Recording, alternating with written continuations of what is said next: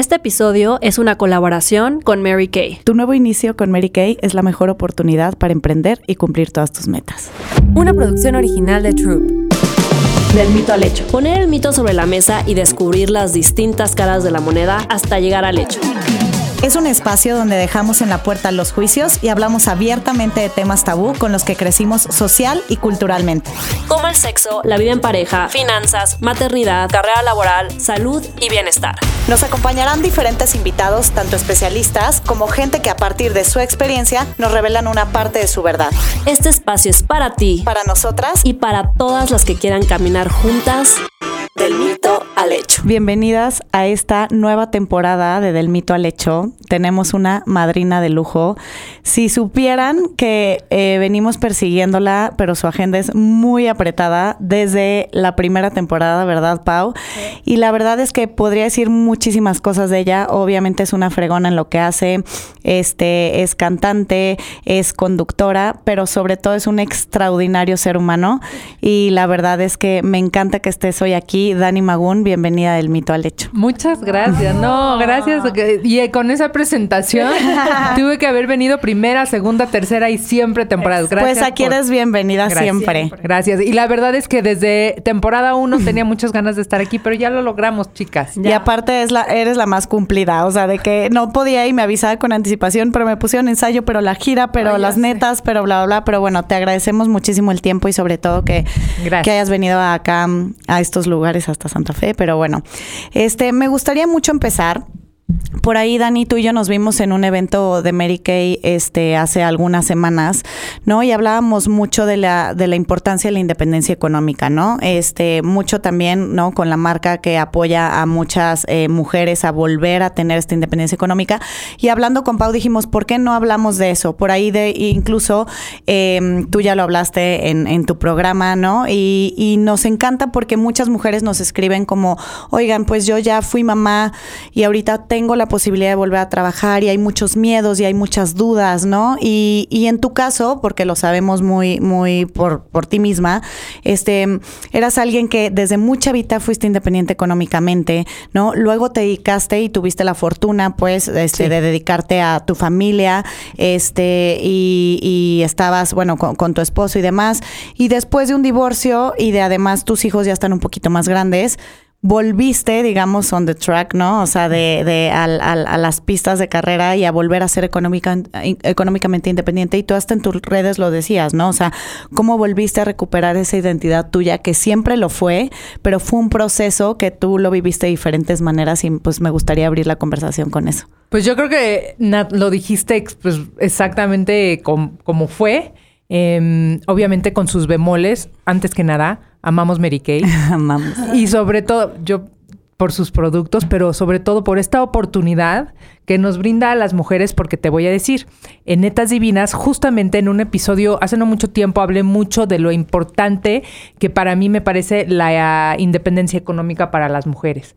Sea que estés soltera, eh, casada, separada, divorciada, que tengas hijos, que no tengas hijos, la independencia económica me parece que es un boleto a poder tomar tus decisiones. Es libertad. sean cualesquieras que sean, aunque eh, seas una mujer que tiene un esposo del cual, qué delicia, puedes depender Sí, económicamente wow, de él, pero de igual manera puedes tomar tus propias decisiones em, y no estar esperando o deseando que alguien te dé ese beneficio. Entonces, sí, en mi caso es un tema que me apasiona porque yo he estado en los dos lados, siendo 100% económicamente independiente y 95% económicamente dependiente. Conozco muy bien las dos caras de la Los dos moneda. terrenos. Si- sin duda, prefiero ser económicamente independiente. Ahora, cuando yo me casé y tuve la fortuna de que por tiempos de trabajo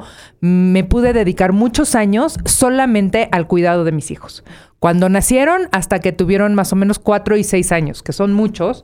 Y yo lo agradezco muchísimo y sé que en muchas mujeres no, No es el mismo No caso. no es, no tienen esa opción. En mi caso, agradezco muchísimo haber eh, podido contar con el papá de mis hijos para poderme dedicar esos primeros años a su crianza.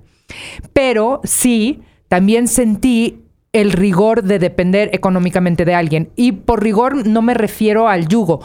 Eh, el papá de mis hijos era conmigo o sea, dadivoso, bondadoso, no es que yo sufría, pero yo cada que tenía que pedir para mí, algo para mí, no para el súper, no para la colegiatura, no, algo para mí específicamente, lo sufría. Y muchas veces, por economía familiar, me encontraba con la respuesta no. No, ahorita no se puede. Y yo lo tomaba personal.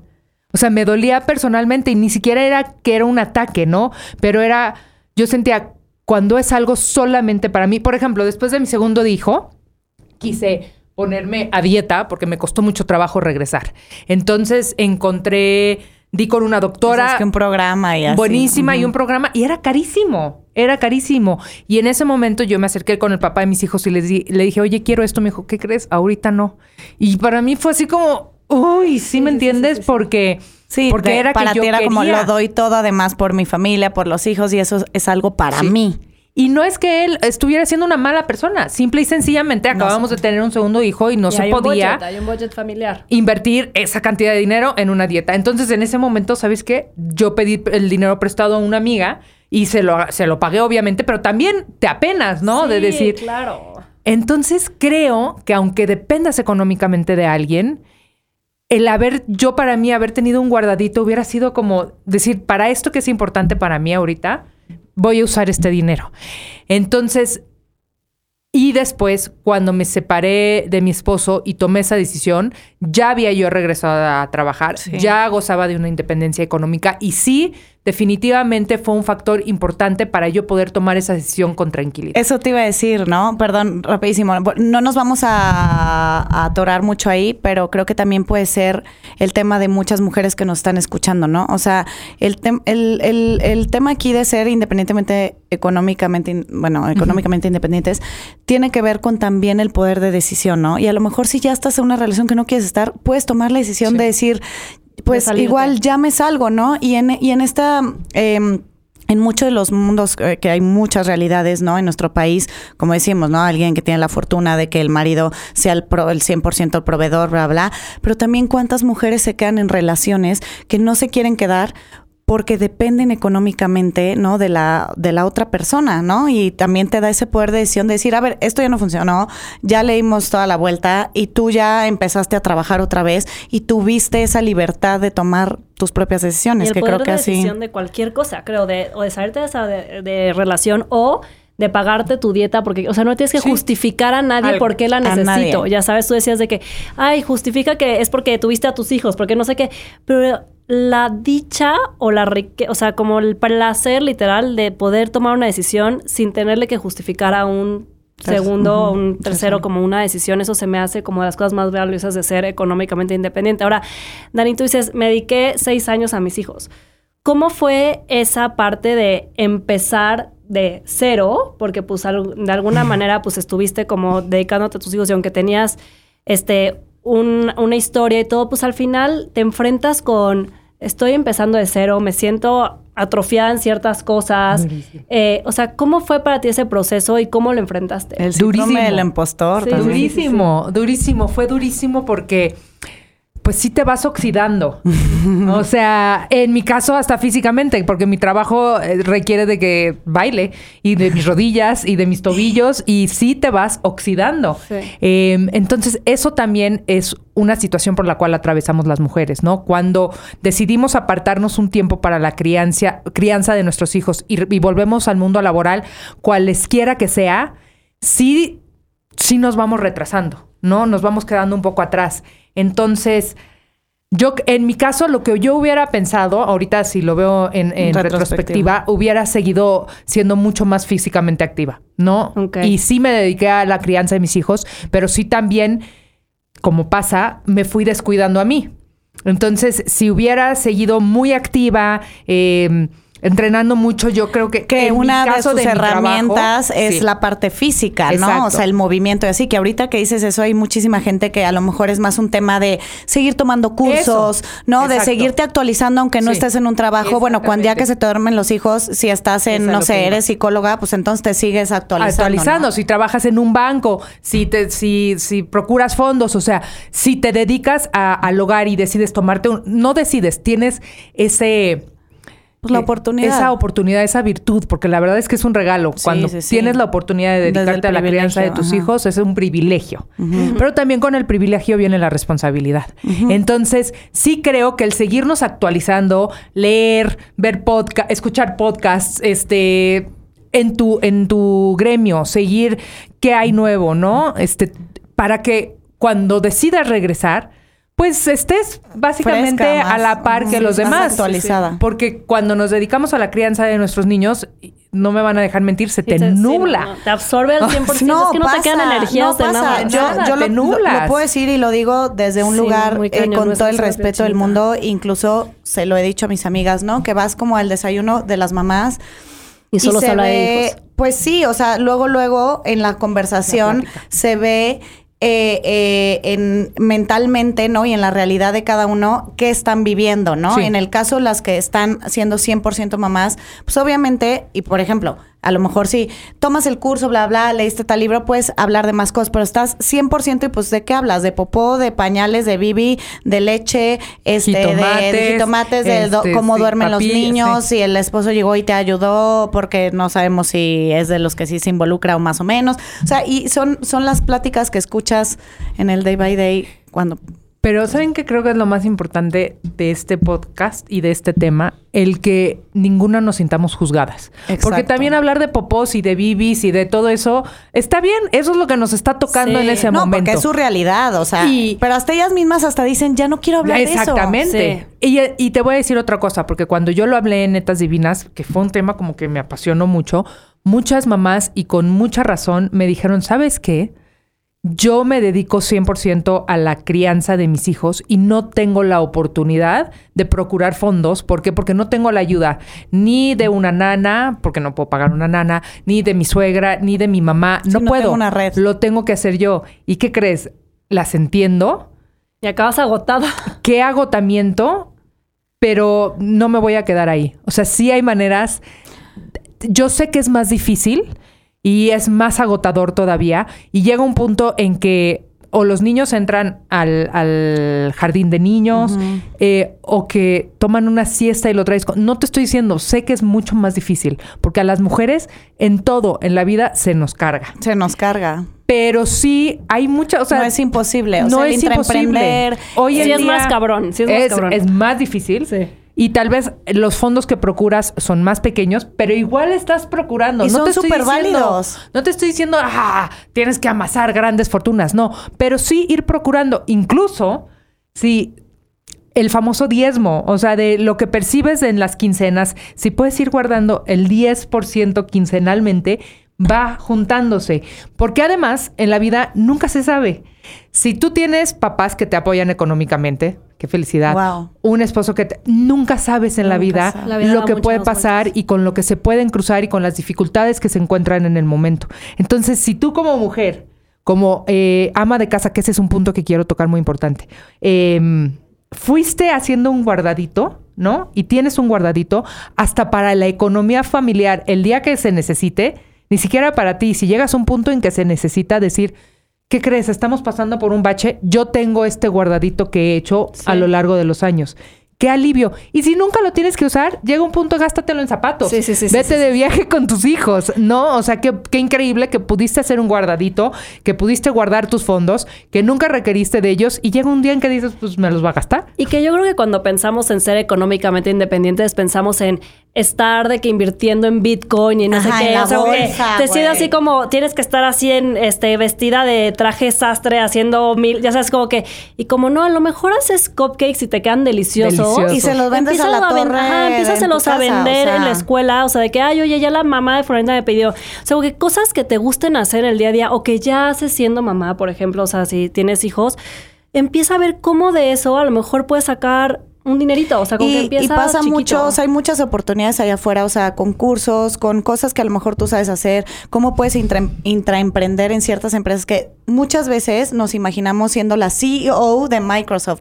Nos exigimos tanto que no estamos hablando de eso, o sea, estamos Sí. hablando de cómo seguir alimentando tu mente, tu espíritu y que por lo tanto puedas llegar a una cierta independencia económica. Es igual que hablar del éxito o hablar de la felicidad. Sí. O sea, la independencia económica para, eh, o sea, puede ser también bastante subjetiva, pero hablamos de una parte en la que podamos tomar esas decisiones, ¿no? Y hay muchísimas oportunidades ahorita, por ejemplo, que si Mary Kay o que si otras empresas puedes entrar y son de que 500 pesos y entras y empiezas a vender y te dan todas las herramientas, ¿no? Entonces hay muchas cosas que podemos hoy apalancarnos de distintos lados y lo podemos hacer eh, realidad. Y como decía Dani, ¿la tenemos más cabrón? Sí, la Sí. tenemos mucho más cabrón.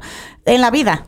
O Sí, sea, sí, ahorita estaba viendo de por Dalian Power de que, güey, faltan ciento, más de 130 años para cerrar la brecha de género en nuestro país, ¿no? Hay- y digo, seguramente hace cinco años faltaban 200, ¿no? Seguramente ahí vamos. Ahí vamos, ahí Pero, vamos, vamos. pues sí, de entrada la tenemos más cabrón. No nos vamos a victimizar, más bien hay que ver cómo podemos. Bueno, seguir. empezando porque el trabajo, eh, el peor remunerado económicamente es ser ama de casa. Nunca con la pura nunca Clara. vieron, este, hay un sketch, me encanta, ¿no? Que dice que vas a una entrevista de trabajo en Zoom y le dicen, bueno, este trabajo, este, requiere de ti 24/7. 24/7, sí. ¿Cuáles son mis horas de descanso. No, perdón, no, no, no tienes horas de descanso, pero aparte requiere que estés de pie, pues la mayor parte del día. Ok, y pero ¿cuáles serían mis breaks de comida? No tienes breaks de comida. ¿Cómo que no tienes breaks de comida? No, la verdad que no. Ok, ¿y cuánto me van a pagar? Ah, te vamos a pagar cero. Sí, sí, sí, ¿Cómo sí lo vi. sí lo cero? vi. O sea, ¿qué Está trabajo es este? Bueno, este es el trabajo de mamá y ama de casa. Claro.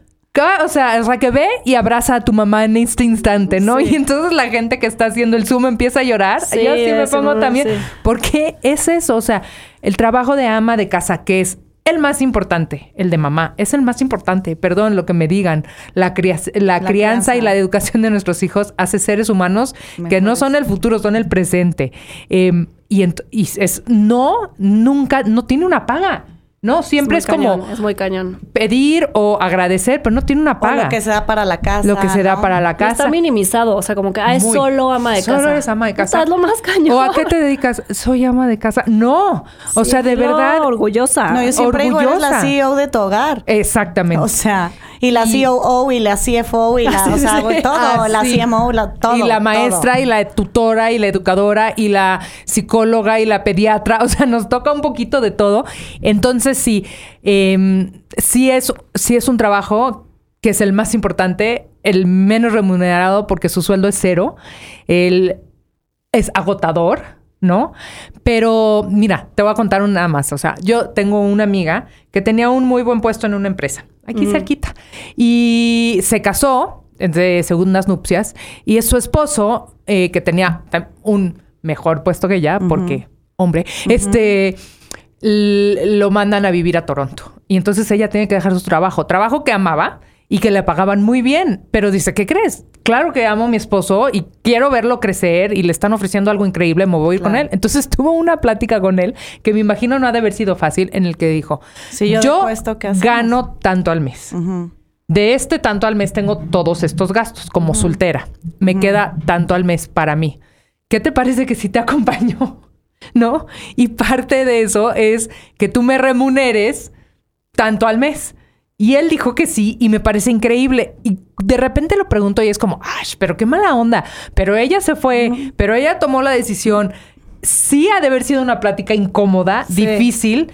En su caso lo pudieron hacer, porque Claro. no Sí, siempre sí, se no, puede, ¿no? Obviamente. claro. Y me pareció buenísimo. Sí, 100%. O sea, sí le dijo, va, yo me la rifo, me voy contigo, te acompaño, te amo, pero pues, ¿por qué no lo manejamos de esta manera? Y es que a veces también minimizamos lo que merecemos, ¿no? Sí. O sea, como que siento que también esa parte es como ni nos atrevemos a pedir. O sea, Eso. cuando Es somos ama de, amas de casa y nada nos dedicamos al, al hogar y a los niños, algo que tienes que atreverte a pedir tus mínimos indispensables para poder hacer X o Y, ¿no? Y nos da pena, nos da pena porque sentimos... ¿No es horrible pedir? Sí, sí, es horrible. Es horrible pedir. Sabes que yo, por razones de la vida, desde muy chiquita, eh, apenas casi mis 18, me hice independientemente, eh, económicamente independiente.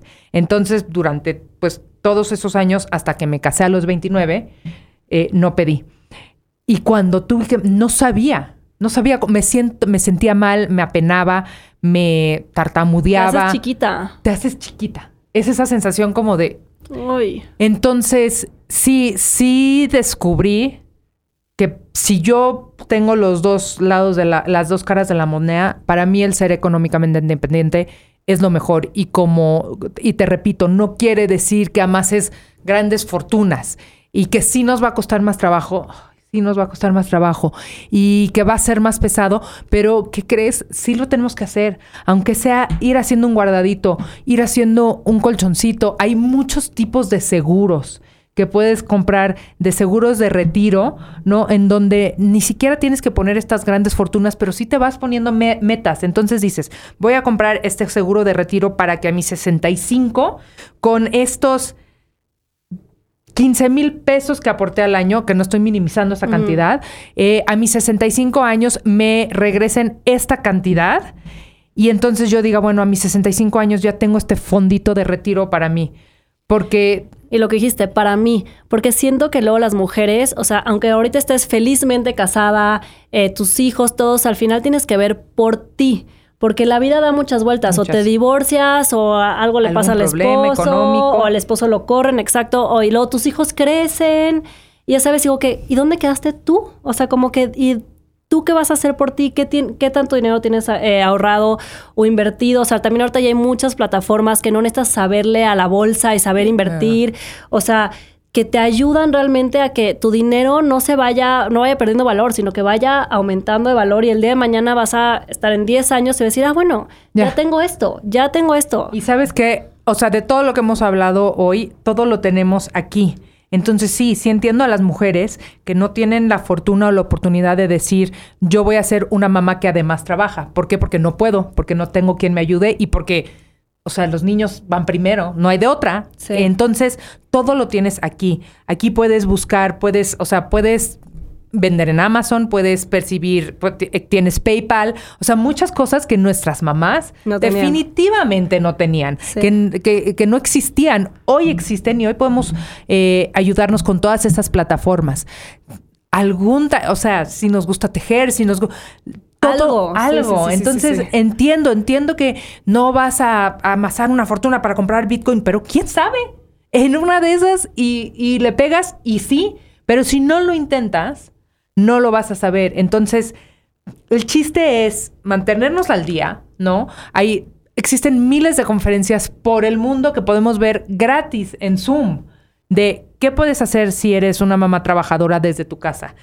¿Cómo puedes cobrar? ¿En dónde guardas el dinero? Cómo lo inviertes. Todo, todo, todo eso de verdad lo tenemos en la palma de nuestras manos. ¿Cuántas TED Talks de mujeres que están en nuestras situaciones? Métete, busca. Hay conferencias de verdad de mujeres que dicen, ¿qué creen? Yo empecé de esta manera. Tenía tres niños, ah, todos de menos de cinco años, y empecé haciendo A, B y C. Entonces dices, ok, yo no voy a hacer A, B y C como ella, pero me sirve como una guía. Sí. Entonces, de verdad, y sí tenemos hoy esa gran oportunidad información. de tener la información en la palma de nuestras manos. La información, ahí está. Y creo que también una parte que ahorita decías, o sea, a lo mejor no tienes una nani que te ayude o no, y estás a full con tus hijos, y de repente ya van a empezar a ir a la guardería o al kinder, lo que sea, y en ese momento... Tienes mediodía. Ya tienes ese mediodía y a lo mejor dices, oye, pero es que no sé hacer nada, o llevo muchos años sin hacer... O sea, al final llevas tu casa y todos esos son características que puedes meter en un CV de o sea, organizacional, sé llevar una agenda, sé llevar, o sea, como que nombra todas las actividades que haces con tus hijos o en tu casa y eso lo puedes poner en un currículum. Sí. O sea, entonces es nada más como cómo, encontrar el cómo sí, ¿no? Y aparte, también sí puedes decir, no sé hacer nada, ¿no? O no, pero nunca es tarde. Nunca, nunca es tarde para, para empezar.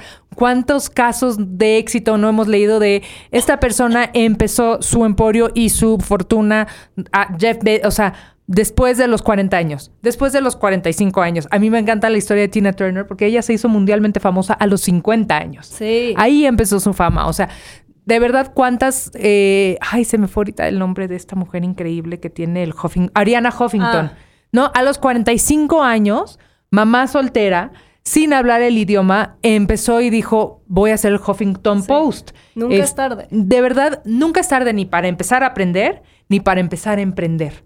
Lo que sí es que sí cuesta más trabajo porque estamos más cansadas y porque pues tenemos más carga que es nuestro hogar y nuestros hijos. Sí.